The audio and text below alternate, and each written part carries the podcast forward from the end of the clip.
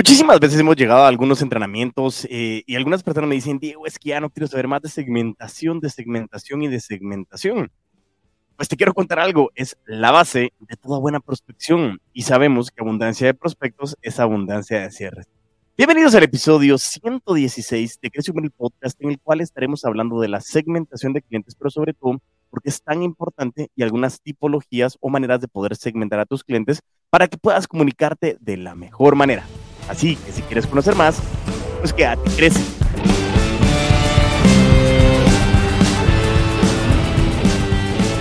Y así, y estamos aquí en el episodio 116 de Crecio por el Podcast. Estamos em, ya a punto de poder salir con, con el programa, o ya estamos con el programa, este, este ya está saliendo ahorita en, en cuestiones de, de, del método vendedores de alto rendimiento, perdidísimo Diego, eh, reaccionados, por favor. Ya salimos en este programa, estamos muy contentos con el equipo con el que estamos nosotros trabajando, con las personas que se han inscrito, con cada una de las personas que quiere convertirse en putos amos de las ventas. Y realmente ha sido algo espectacular. Estamos en un proceso ahí de poder salir también con los entrenamientos virtuales para que ustedes puedan también tener acceso y sobre todo el poder comenzar a ver qué otros proyectos quieren ustedes también conocer sobre lo que estamos haciendo. Y también invitarlos a que me puedas enviar audios, mensajes, fotografías de todos los temas que quieras hablar, de cómo te ha ayudado el podcast Crece Mere, pero sobre todo el que realmente cómo has cambiado y cómo has sido detonante en tu vida, porque como yo les he dicho siempre, no es que yo los ayude, no es que yo los haga cambiar, ustedes cambian, ustedes toman la decisión. Yo simplemente soy un detonante, es algo que a ustedes les hizo sentido. Y por eso muchísimas gracias a toda la audiencia de Crece el Podcast, a toda esta gran comunidad de putos amos, putas amas de las ventas, que realmente han venido creciendo y creyendo en todo lo que hemos podido hacer, en todo lo que hemos podido trabajar y que realmente para nosotros es un excelente beneficio el poder ir acompañándolos a cada uno de ustedes a través de las redes sociales, a través del podcast, a, través de los entrenamientos en las empresas, a través del programa Método Bar Vendedores de Alto Rendimiento Abierto al Público, a través de artículos, a través de muchísimos canales que les estamos dejando a ustedes para poder compartir todo este gran contenido que nos ha estado a nosotros em, generando muchísimo valor eh, y sobre todo mucho aprendizaje. Y eso es lo que quería, pues abriendo este episodio 116, agradecerle a todos y cada uno, eh, unos, ese, a todos y cada uno en la audiencia, que realmente es algo espectacular lo que hemos venido haciendo. Así que, bueno, ya sin más, entremos al tema del día de hoy. Estamos hablando de segmentación de clientes. Eh, me topé en una de las negociaciones que tenía con uno de los de, unos clientes muy importantes me decían, Diego, es que nosotros tuvimos un entrenamiento en ventas y, y, me decían, es que tienes que segmentar, tienes que segmentar, tienes que segmentar. Y, yo en el fondo decía, lógico, tienes que segmentar, es lo más básico. O sea, si tú tienes que segmentar, eh, tienes que saber cómo hablarle a las personas, cómo te puedes comunicar con las personas, pero sobre todo cómo personalizar los mensajes para cada una de las audiencias que estás trabajando. Y eso realmente eh, para nosotros es vital porque así tienes que aprender cómo, cómo hacer un mensaje personalizado, porque hoy ya no solo es el hecho de, hey, se vende, hey, se vende, y ahí me voy a ver qué pasa y a ver quién me compra, sino la segmentación sigue siendo parte importante de la prospección y la prospección de las ventas. Como columna vertebral, lo hemos dicho, abundancia de prospectos es abundancia de cierres. Sin embargo, lógicamente que los prospectos tienen que ser prospectos calificados, porque si no, cualquier persona diría, ah, yo tengo una base de un millón de clientes, boss o un millón de personas que le puedo hablar. Digo, está bien, es válido. Puede ser que haya empresas en las que tienen realmente más de o, millones de clientes, pero, pero yo lo que quiero es que te pongas a pensar en, en quiénes son realmente personas u oportunidades de venta que te puedan servir. Y por eso la segmentación es vital. Investigando un poco, eh, me topé con un artículo de Juan Andrés Corrales que realmente pues, me, me, me, dio una estructura para poderles compartir a ustedes este gran episodio. Y, y hemos hablado desde hace un buen tiempo a nivel empresarial, de mercadeo, de ventas, marketing digital, ya se tiene conceptos eh, priorizados, mejor dicho, como el customer centric, que decimos, bueno, tenemos que tener al cliente como centro de nuestra empresa. Y, y, ese, y eso realmente es donde nosotros basamos la aplicación estratégica de la empresa hacia el usuario del producto o del servicio. Y para que todo esto, o sea, el customer centric exista, y, y realmente necesita llevar a cabo diferentes procesos y acciones claves. Y ahí es donde entra en juego la segmentación de clientes. ¿Cómo voy a darle realmente una experiencia personalizada a cada cliente a poder llegar y buscarlo y hablarlo con su nombre si solo estoy diciendo estimado, entre paréntesis A, amigo, entre paréntesis A, te quiero enviar una invitación para usted o para ti. No, no, yo lo que quiero es que sea personalizado. Y por eso es que en este episodio te quiero explicar de qué se trata esta gran práctica de la segmentación de, de clientes, porque es tan importante y sobre todo cómo llevarla a cabo, entre otras cosas, ¿ok? Así que bueno, definamos bien y comencemos a ver el tema de la segmentación de clientes. ¿Qué es la segmentación de clientes? Como su nombre lo refleja, realmente es un proceso que consiste en que nosotros categoricemos, le pongamos etiquetas a nuestros clientes en diferentes grupos que respondan a ciertas características particulares de los mismos. Por supuesto, lógicamente cada segmento se conforma por usuarios que son eh, homogéneos. ¿Qué significa? Que son similares en diferentes criterios y aspectos que tú como vendedor o vendedora, que tú como empresa vas a comenzar a definir y lo que hace es que se sientan motivados y a gusto con estímulos y estrategias personalizados para ellos. Porque ya no solo es, estoy hablándole y a ver quién cae, porque eso es tirar con escopeta y a más de alguien le pego, claro está. Pero hoy lo que estamos buscando es ser mucho más eficientes y efectivos en ese tema. De esta manera, hoy las grandes marcas, las pequeñas marcas, las medianas marcas, todos los que realmente se quieren adaptar estratégicamente en estos procesos comerciales, tienen que comenzar a trabajar a través de estos grupos con la finalidad de hacerlos mucho más efectivos, pero sobre todo hacerlos más rentables. Y aquí es donde nosotros empezamos a hablar una gran diferencia. Segmentación de clientes versus segmentación de mercados. La segmentación de mercados lo que busca es separar el amplio público objetivo de una empresa en pequeños grupos. La segmentación de clientes se enfoca en el análisis de la base actual e ideal de los consumidores de la empresa. Esta diferencia sustancial hace que en el caso de la segmentación de clientes se maneje información más precisa y objetiva para realizar el proceso de clasificación. Cuando yo comienzo a estimar el mercado, comienzo a determinar cuál es la demanda de determinado producto o servicio, en dónde lo estoy llevando, qué posibilidades hay de las personas que pueden llegar a comprar mi producto o servicio, cómo realmente puede existir una necesidad y comenzar a ver desde antes de que siquiera se conviertan en mis clientes. Y la segmentación de clientes comienza a ver cómo yo comienzo a tener quienes están consumiendo y a lograr identificar eh, características particulares que me permiten a mí identificar quiénes me están comprando, pero también me sirve para salir a buscar nuevos clientes. Y eso es que hoy lo hemos hablado con el Big Data, con la información. Quien tiene la información tiene el poder. Y eso es lo que tienes que tener bien claro. Hoy la información de cómo gestionas a tus clientes es lo que te va a marcar una gran diferencia. Porque tenemos muchísima información, tenemos muchísima data, pero lo que no hacemos es analizarla. Y por eso es que estos datos se pueden obtener directamente por medio de la interacción con el cliente de usuario, pero si no hacemos nada, el cliente dice, ok, entonces, ¿para qué me pediste esta data? Y eso se trata, esta estrategia de segmentación de clientes. Entre otras cosas, pues, lógicamente las marcas eh, tienen certeza sobre quiénes son sus consumidores, qué prefieren, cuánto están dispuestos a, gastar y sobre todo qué los motiva. Los estudios para segmentación de mercado son muchas veces más generales y muchas veces la información que se obtiene son estimaciones o elementos semificticios como el avatar que hemos venido trabajando, pero que hoy la segmentación de clientes me comienza a dar una certeza de hacia dónde voy y cómo puedo gestionar a mi propia base de clientes. Por ejemplo, gracias a los datos que tú puedes obtener por medio de la segmentación de clientes, tú puedes identificar características clave del consumidor ideal. Y eso es el avatar específicamente. Es un cliente semificticio que es mi consumidor ideal para saber qué tipo de personas puedes incluir dentro de tu público objetivo o el avatar que luego lo vas a estudiar y a clasificar. Por eso es tan importante que si tú hoy ya tienes clientes, tienes muchísima información con la cual tienes que empezar a trabajar. Muchas veces me dicen, Diego, necesito más práctica, necesito más ejercicio, necesito poner manos a la obra. Y estoy de acuerdísimo y estamos incluyendo más herramientas y técnicas que te puedan poner a ti eh, a, a comenzar a trabajar. Pero el fin principal es poder eh, decirte que toda esta información es cuestión de que la hagas, que la pongas en práctica, que lo hagas, que lo ejecutes, que lo ejercites, para que realmente podamos nosotros llevar a cabo todo este gran entrenamiento. Pero bien, ya hablamos de la gran diferencia de segmentación de mercados y segmentación de clientes. Viene eh, implícito, pero no quiero asumir que lo estoy explicando correctamente, sino quiero revalidar de que lo estoy transmitiendo de la mejor manera. Y por eso quiero hablar de la importancia de la segmentación de clientes y es destinar tiempo, recursos y esfuerzos para este proceso es realmente una gran inversión. En este episodio, lo que yo quiero es hablarte hoy de, cuatro eh, maneras de, cómo nosotros podemos, eh, o mejor dicho, cuatro eh, situaciones que, que, le dan la importancia de por qué segmentar clientes. Y quiero contártelas de la siguiente manera. punto importante número uno. Selección estratégica de canales de comunicación. Cuando tú segmentas a tus clientes, te va a permitir definir canales de comunicación específicos, coherentes y sobre todo efectivos para cada grupo de usuarios.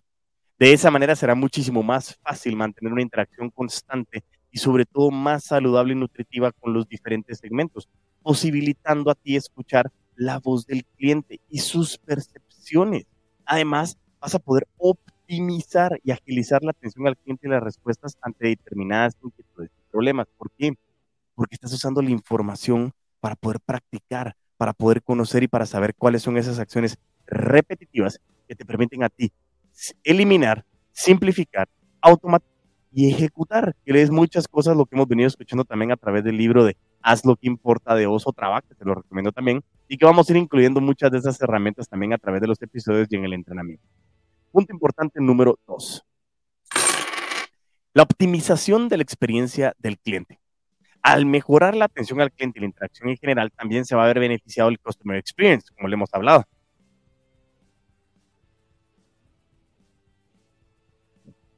Y al personalizar y adaptar tus procesos de comercialización a las características y necesidades de cada grupo, vas a eliminar puntos de fricción y vas a fortalecer la relación con los usuarios. ¿Por qué? Porque en ese momento lo que estás haciendo es que ya no estás tratando como al cliente 1, 2, 3, 4, cliente 349, cliente 1.234.516.22. No, estás hablando con tus clientes. Y ese nombre que tú le vas a poder dar, vas a optimizar la experiencia. Y eso es algo espectacular porque entonces la experiencia realmente se convierte en ese customer centric que dicen, wow, aquí sí realmente yo valgo como persona y no solo están buscando mi dinero, sino que les intereso como ser humano. Y eso es lo que estamos buscando, optimizar esa experiencia del cliente. Punto número tres. No solo optimiza la experiencia, sino también optimizas los recursos, ¿sí? Al segmentar a tus clientes ya no vas a correr el riesgo de hacer inversiones incoherentes en recursos, agregados de valor y elementos que no van a generar ningún efecto positivo en el usuario porque estás probando a ver qué funciona. Yo entiendo de que lógicamente hay que hacer campañas alfa y beta, pero lo que haces es que más o menos sabes hacia dónde vas. Pero el punto principal es que muchas veces, como no utilizamos información, pacatán, pacatán, es y estoy haciendo el sonidito como para pegar y jaja, y vamos a caratear a la gente ahí, de que no utilicen información. Y hoy lo que estás haciendo es ser, eh, o, mejor aprovechar y destinar recursos, estrategias alineadas a las características de cada segmento de clientes, que realmente van a promover satisfacción a esos clientes, brindando muchísimo más potencial de retención, pero sobre todo de fidelización. Y recuerda, tu cartera de usuarios o de clientes está conformada por diferentes tipos de clientes. Así que destinar las mismas acciones y estrategias para todos hacer que desperdicies parte de tu presupuesto, dinero, pero también tiempo. Y punto importante, número cuatro, de por qué segmentamos clientes, tenemos una gran posibilidad de retención y fidelización. Todo lo que hemos visto anteriormente demuestra que segmentar clientes es un paso que lleva hacia una buena retención y fidelización, lo cual a su vez va de la mano con la rentabilidad de tu negocio. Hemos hablado del lifetime value de los clientes, ¿sí? En donde nosotros vamos a tener qué tan largo es el proceso de tener a un cliente en mi cartera. Y eso, aunque logres atraer muchos usuarios, difícilmente vas a disfrutar de estabilidad financiera si no logras cautivarlos y prolongar el ciclo de vida de la relación con tu marca. Por eso es que es tan importante que tú lo logres definir y lo tengas bien claro para poder utilizar esta información y poder realmente marcar una gran diferencia de todo lo que tú has podido hacer y poder retener a través de planes específicos en donde sabes a quién estás reteniendo y sobre todo cómo puedes fidelizar a las personas que se están eh, o que están formando parte de tu gran base Buenísimo. Entonces, recapitulando, vimos cuatro puntos importantes. Selección estratégica de canales de comunicación, optimización de la experiencia del cliente, optimización de recursos y posibilidades de retención y de fidelización. Eso es importante para que nosotros podamos identificar el por qué estamos segmentando. Y reitero, cuando estábamos en esta reunión, una de las personas que estaba en la reunión me decía, Diego, es que, o sea, eso de estar segmentando, ¿quiénes son mis clientes? ¿Qué es mi mercado? ¿Qué tenés aquí? Y, comenzaba a queja, queja, queja, queja. Yo le decía, estoy de acuerdo contigo de que no solo es segmentar, es segmentar y utilizar la información a través de un proceso estandarizado, ejecutable, que comience a tener un retorno de inversión. Y eso son palabras bonitas, pero ¿qué es lo que estamos diciendo? ¿Cómo tú puedes estructurar, ser mucho más eficiente con tus recursos para cada grupo de personas que realmente te están funcionando? Y sobre todo de que eso se convierta en prácticas que comiencen a ser monetizables. ¿Qué significa esto? Que hagas dinero, que tú puedas aplicar esto, segmentar a tus clientes y poder conocer de mejor manera la información de por qué es tan importante segmentar a tu mercado y a tus clientes. ¿Por qué? Porque hoy te aseguro que tú ya tienes un mercado en el que dices, no estoy vendiendo. Empecé muy bien, no estoy vendiendo. Bueno, no todos, por supuesto. Pero en ese momento tienes mucha información de qué es lo que está pasando. Y me topaba otro caso. Un gran amigo me decía, mira, yo empecé mi negocio hace cuatro años. Empecé súper bien. La gente me estaba buscando, me estaba llamando y me seguía llamando y me seguía llamando y me seguía llamando.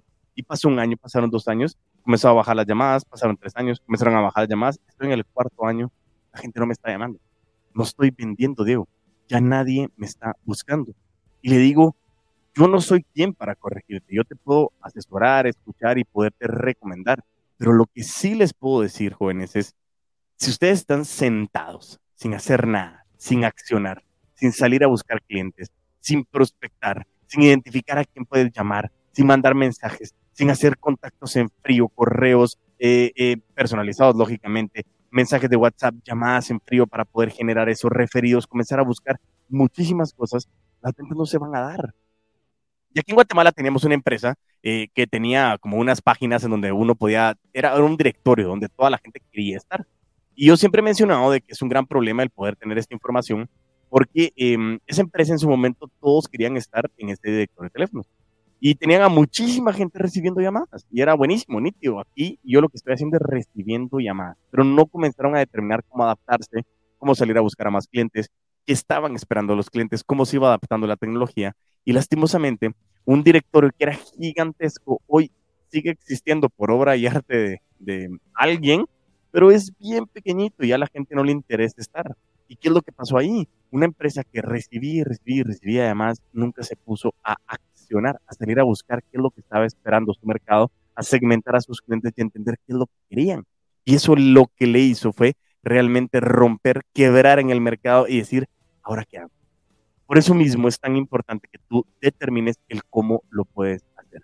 Esas son las historias que te he ido contando y que son, la verdad, muy interesantes para mí porque son reales, que me han pasado en la práctica y que siguen sucediendo actualmente con hombres, mujeres, clientes grandes, corporaciones, clientes individuales, emprendedores vendedores, vendedoras en general. Y eso realmente marca una gran, gran, gran diferencia. Ok, bueno, continuando con el episodio, tenemos algunas, algunos tipos de segmentación de clientes y quiero que podamos nosotros, pues, algunas, según este, esta información que nos está compartiendo nuestro queridísimo Juan Andrés Corrales, eh, nos da algunas, algunas maneras de poder segmentar clientes, ¿sí?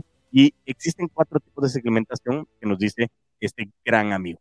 Segmentación número uno, nosotros podemos segmentar geográficamente. Sí, es que se hace de acuerdo a los lugares en que se encuentran los diferentes clientes, es decir, cómo está la gente establecida, dónde se encuentran, porque geográficamente tienen determinadas, tienen determinados comportamientos y también se toman en cuenta variables como clima, estacionalidad, el tamaño del lugar, que pueden influir en la preferencia de los usuarios, porque geográficamente yo puedo ofrecer ciertos servicios o productos que hoy pueden generar valor. Entonces, geográficamente me permite a mí también distribuir y saber si puedo hacer envíos, si hay personas que están esperando algo, si hay personas que quieren cambiar, si hay personas que tienen determinado comportamiento, sea alguna cultura, si es algún lugar cerrado, si es algún lugar grande, calor, frío, lluvia, entre otras cosas que permiten a ti identificar qué es lo que tú puedes hacer para comunicarles. ¿Qué es lo que sucede? En Guatemala nosotros tenemos más de 300 microclimas, por ejemplo.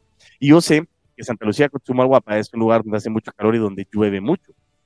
Yo no puedo llegar a ofrecer, por ejemplo, situaciones eh, que, sean específicamente para lugares eh, donde nunca cae agua, donde si cae agua se va a arruinar todo, porque eso no sería para mí una eh, búsqueda idónea de lo que estábamos trabajando. Y con otro gran amigo mío, Wilson, que me decía, mira, yo estoy trayendo varios productos que se están dando muy bien en el interior. Y eso realmente es lo que le está generando muchísimo valor de poder identificar geográficamente dónde sí puede tener valor lo que está ofreciendo. Por eso, el tipo de segmentación número uno es segmentación geográfica. Tipo de segmentación número dos. Segmentación demográfica. Y aquí se toman en cuenta aspectos como los grupos de edades, el tamaño familiar, cultura, profesión, nivel educativo, los ingresos familiares. ¿Por qué? Porque lo que hace aquí realmente es que tú logras comenzar a decir, bueno, con qué tipo de personas estoy hablando, hombres, mujeres, de qué edad, de qué nivel educativo, para yo comenzar a determinar cómo comunicarme, valga la redundancia. Bueno, no es valga la redundancia porque cómo comunicar, cómo comunicarme, pero bruto, pero no importa. Continuando con el episodio, el fin principal es que tú tienes que determinar, primero geográficamente, dónde están, demográficamente, eh, quiénes estoy hablando, cómo estamos hablando, cuántas familias son, es un producto o servicio para familias, es un producto para una persona individual, es un producto para una persona soltera, para parejas casadas, para parejas con mascotas, y eso te permite a ti identificar cómo están separados estos grupos y esa segmentación. Tipo de segmentación número tres. Además de lo demográfico, también empezamos con la segmentación conductual, y es una segmentación que se valora el comportamiento del usuario, analizando elementos como los patrones de uso, la sensibilidad al precio y los temas de interés. En estos tiempos, dentro del análisis conductual, deben de tomarse en cuenta aspectos que van a demostrar cómo la persona interactúa con las redes sociales, con el Internet, con plataformas digitales. ¿Por qué? Porque permite saber cómo nos vamos a comunicar, qué le hace más sentido. Son videos, son eh, imágenes, son textos, son llamadas, son correos, para que tú sepas realmente cómo comunicarnos con esa persona y que tenga mucha más eficiencia de poder generar retención, fidelización, recompra y sobre todo referidos. Eso es lo que permite hacer a un negocio crecer. Y por último, tenemos la segmentación Ah, era esta, perdón. Psicográfica y consiste en segmentar a los consumidores actuales e incluso a los potenciales considerando detalles asociados a individualidad, estilo de vida. Entonces, la segmentación psicográfica conlleva valorar elementos como sueños, anhelos, objetivos, motivaciones, dilemas en la vida diaria. Y eso lo podemos ir haciendo según con nuestro objetivo del proceso. O sea, nosotros tenemos que ir alineando cuál es el objetivo del proceso para saber cómo lo vamos a ir aterrizando. Segmentaciones que hablamos en estos momentos fue la geográfica, la demográfica, la conductual y la psicográfica, que me va a permitir saber en dónde están, cuál es el grupo con el que estoy hablando, cómo se comporta y hacia dónde quiere ir. Y eso nos permite a nosotros saber qué tipos de cliente tengo para saber qué ofrecer. Porque muchas veces nosotros nos enamoramos de mi producto, mi servicio y decimos, es estúpido que no quieran comprar mi producto o servicio si esto funciona. Pero eso lo sabes tú. Y muchas veces eres tan técnico o tan técnica y hablas con tanta certeza y empoderamiento como que los demás supieran. Y no es cierto. No todos sabemos lo que tú sabes. Por eso mismo queremos que nos hables en nuestro idioma dependiendo de cómo nos comportamos. Y hay otro punto tan importante de poder hacer una segmentación de clientes. Así que no, nos hemos topado con algunas clasificaciones con fines estratégicos orientados a poder optimizar la oferta, pero sobre todo que tú puedas incrementar la personalización ¿sí? con segmentaciones tácticas que buscan beneficios de ventas financieros concretos, pero también poder comenzar a generar suscripciones a programas de lealtad, hacer cross y upselling que te permitan monetizar e incrementar el valor de tu empresa. ¿Ok? Y para finalizar este episodio, nosotros vamos a hablar, es un episodio cortito, de, de, más o menos van a ser unos 30 minutos, ahorita vamos por el minuto 20 y pico, pero eh, a lo que estamos nosotros realmente es poder darles información que vaya puntual y dejarles una práctica y un ejercicio práctico para que ustedes lo puedan poner en práctica. Échale, práctico, ejercicio, práctica para que lo pongan en práctica. No, hombre, échale, échale vampiro, no me dirás. Entonces, hablando de los criterios de segmentación, yo les quería también dejar a ustedes criterios para que ustedes puedan segmentar y que ustedes les pueda funcionar. Dice que eh, mencionar sistemas de clasificación que van a acordar las características de relación con los usuarios son clientes fieles o consumidores insatisfechos. Pero los principales criterios para la segmentación de clientes son los, siguientes. Primero, criterios para segmentar clientes van a variar de acuerdo a quién sea el usuario. O sea, tienes que saber quién es el usuario, si es un consumidor final o es una empresa. Y por ese motivo nosotros estamos mencionando criterios de clasificación que deben de emplearse tanto con las empresas, segmento B2B, que significa business to business, como el B2C, que es Business to Consumer. Cuando nosotros hablamos del B2B, es un segmento que se debe tomar en cuenta aspectos como la industria, el giro en el que operan las empresas o los clientes, pues esto va a influir en las necesidades y problemas. También elementos asociados al tamaño, posicionamiento de los negocios, eh, reflejar qué tipos de requerimientos van a tener cada uno, cuánto, cuánto es capaz cada cliente de pagar por determinado producto o servicio.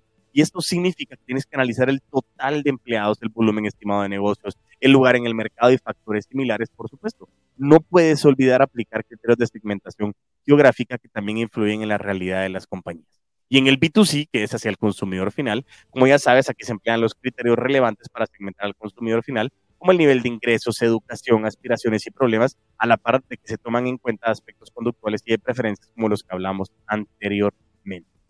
Otro criterio que nosotros tenemos son criterios, criterio número dos. Casi no lo hago en orden, pero es que si no, no caen las monedas y me comienzo a regañar. Pero realmente no se me trata. Bueno, criterio número dos, específicos. Son aquellos criterios que dependen del tipo de producto o servicio que se está comercializando. Por ejemplo, aquellos realmente son elementos de análisis conductual asociados con la forma en que el cliente utiliza y aprovecha el mismo. ¿Para qué usan tu producto? ¿Para qué usan tu servicio? ¿Cuándo usan tu producto o servicio?